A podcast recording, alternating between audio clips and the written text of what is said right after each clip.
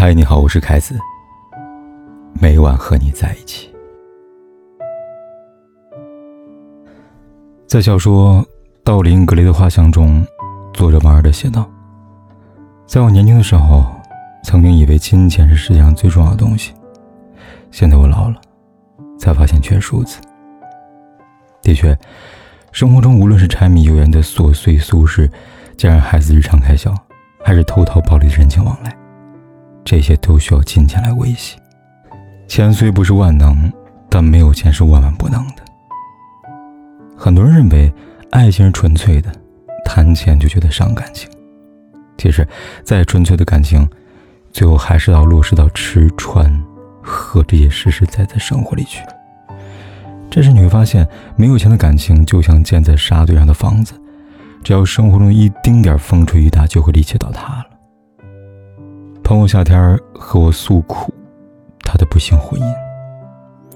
她跟丈夫两个人自从认识直到孩子出生，已经快十年了。而丈夫的收入明明可以保证一家人过上小康生活，可他偏偏吃喝玩乐、打牌赌博，凡是烧钱的爱好每样都占着，但是很少会花钱在老婆孩子身上。夏天一个人操心家里的大小开销，还要应付周边的各种应酬，这种日子真的很难熬。就像夏天的遭遇，生活中的幸与不幸其实都与金钱有关。在面临很多现实问题的时候呢，你会发现，一段感情要想长久，一定要谈钱。毕竟过日子不能靠友情饮水饱吧，而需要用钱来支撑，需要建立在物质基础上。正如三毛所说，爱情如果不能落实在穿衣、吃饭、数钱这些小事上，就不能长久。钱是感情的根基，是物质的基础。不谈钱的感情，脆弱的不堪一击，同时也经不住任何考验。电视剧《双核时代》里的台词：“爱情婚姻都不是以面子去维持的，再好的感情婚姻也需要用金钱来维持。”深以为然。爱情是从风花雪月走到柴米油盐，少不了花前月下浪漫，更少不了银行账户里的数字。因此，如果有男人嘴上说爱你胜过一切，却在钱上锱铢必较，其实并没有那么爱你。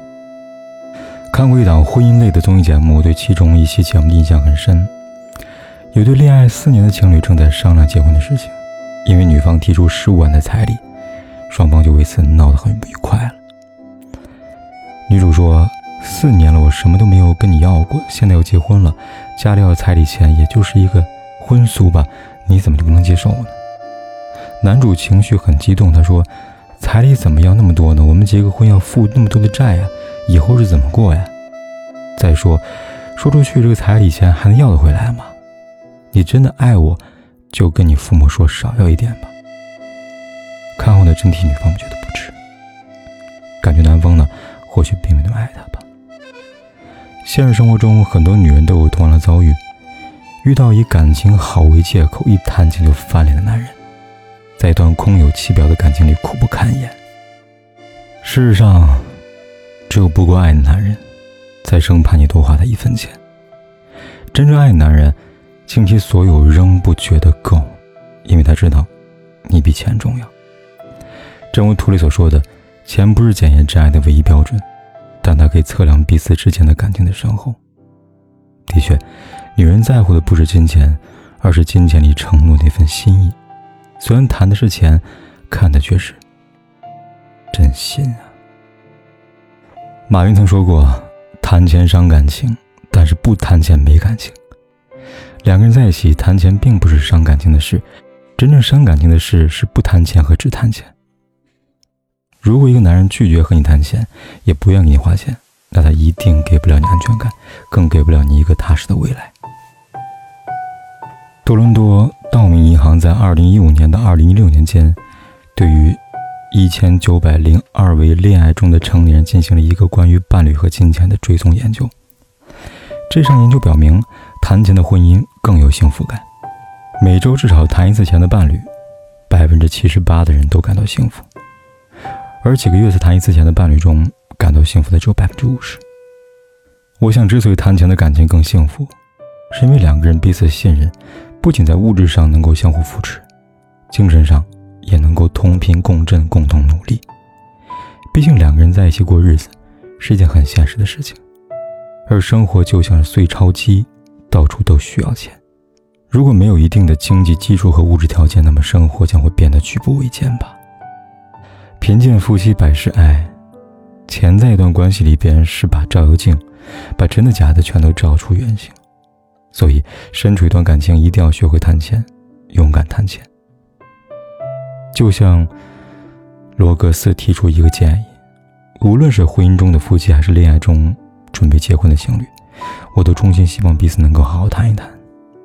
关于钱，而不是各自呢站在大家庭立场上打小算盘。婚姻的本质就是价值交换，交换爱，交换性，交换物质，交换帮助，交换安全感。两个人谈钱才是真正的务实。好的感情一定是建立在彼此都不回避谈钱的基础上，这样才能够健康和长久。记得，在感情里，男人敢于谈钱，并且积极努力挣钱，和他过日子。一定不会差到哪里去。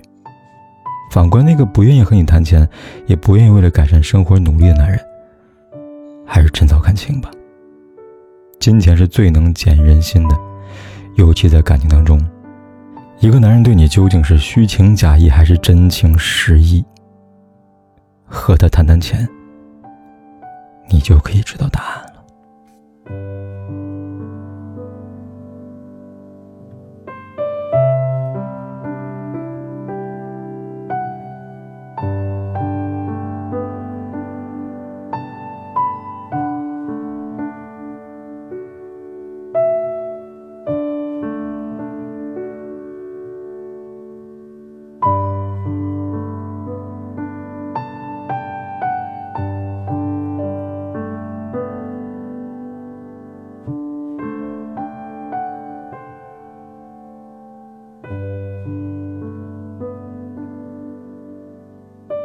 管天有多黑，夜有多晚，我都在这里等着，跟你说一声晚安。